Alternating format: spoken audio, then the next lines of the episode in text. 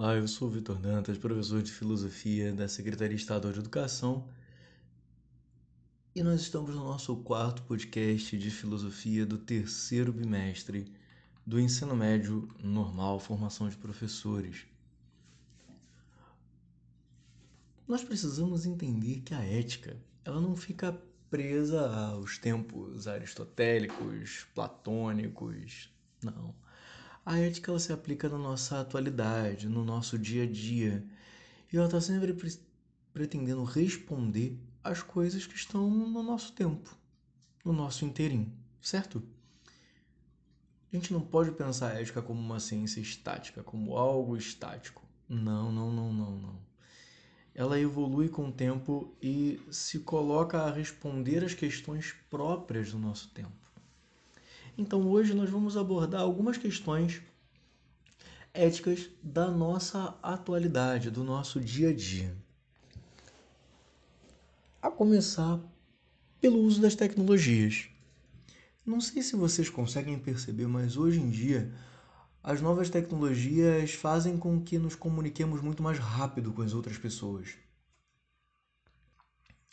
Antigamente, para que você conversasse com alguém de outro lugar, você precisaria mandar uma carta. Isso demorava muito tempo para chegar dias, semanas ou de repente até meses. Hoje, apenas com um clique na tela do seu celular, você consegue mandar uma mensagem em uma fração de segundos, algo muito rápido. Isso também muda a forma como as pessoas se relacionam.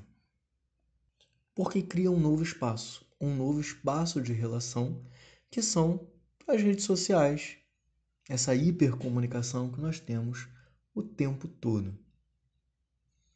E essas redes sociais e também as novas tecnologias vão impactar as nossas relações sociais com os outros seres humanos, ou seja, com os nossos pares. E como essas tecnologias mudam tudo, elas também mudam a nossa maneira de ensinar e de aprender. No que diz respeito à educação, a questão principal aqui é ênfase dada na questão do sujeito ativo e principalmente crítico e não passivo da ação político-social. O que, que isso quer dizer, gente?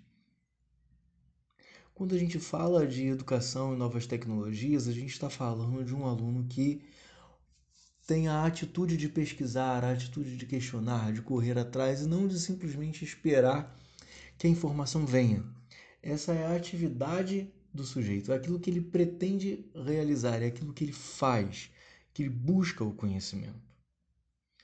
No contexto do desenvolvimento educacional, principalmente, né?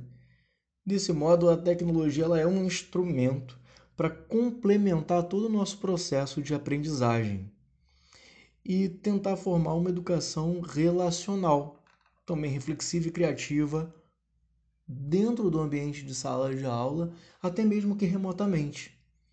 Além do desenvolvimento social ser formado não só por condições materiais, como também por imateriais através de produção cultural, de subjetividade, de tudo isso, o próprio ambiente cultural ele também se encontra marcado pela nossa conectividade com o outro por meio das novas tecnologias.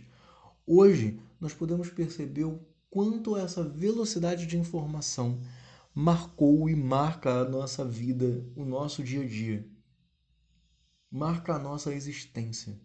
O nosso modo de conversar mudou. Hoje em dia nós escrevemos muito mais nos aplicativos de mensagem do que falamos ao telefone ou até mesmo, infelizmente, do que conversamos com as pessoas pessoalmente. Já pararam para perceber isso? As relações humanas, elas mudam. E se mudam as relações, muda a nossa forma de aprender, a nossa forma de ensinar e até mesmo a nossa forma de percepção do mundo.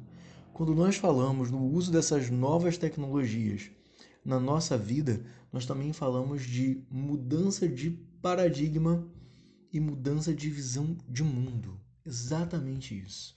Quando nós inserimos ou nos inserimos nessas novas realidades, nós passamos a perceber o mundo de uma forma diferente. Tenta imaginar. Você uma semana sem o seu celular, sem as redes sociais, sem internet, sem nada disso. Como é que seria a sua vida?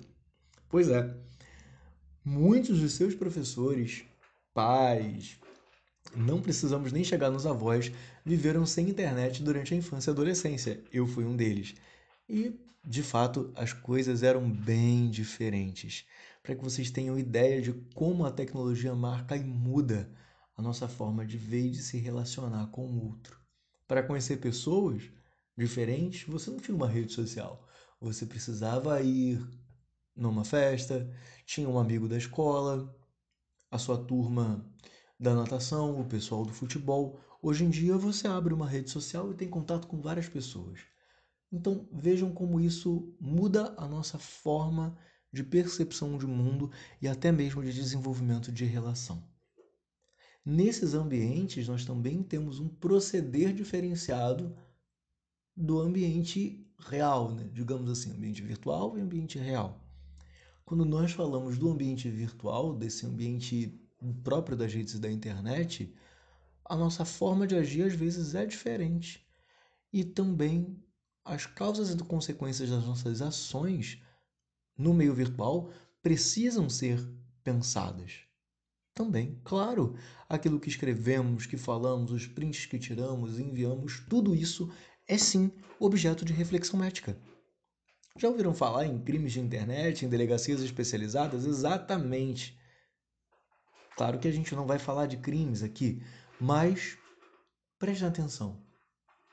O modo de proceder se altera conforme as relações se alteram e os modos de relações também se alteram. Isso tudo altera a moral ou até mesmo cria uma moral diferente para situações diferentes que são novas, provocadas, geradas aí pelos meios de comunicação virtual. Certo? Queridos, hoje ficamos por aqui. Um forte abraço, até mais. Tchau.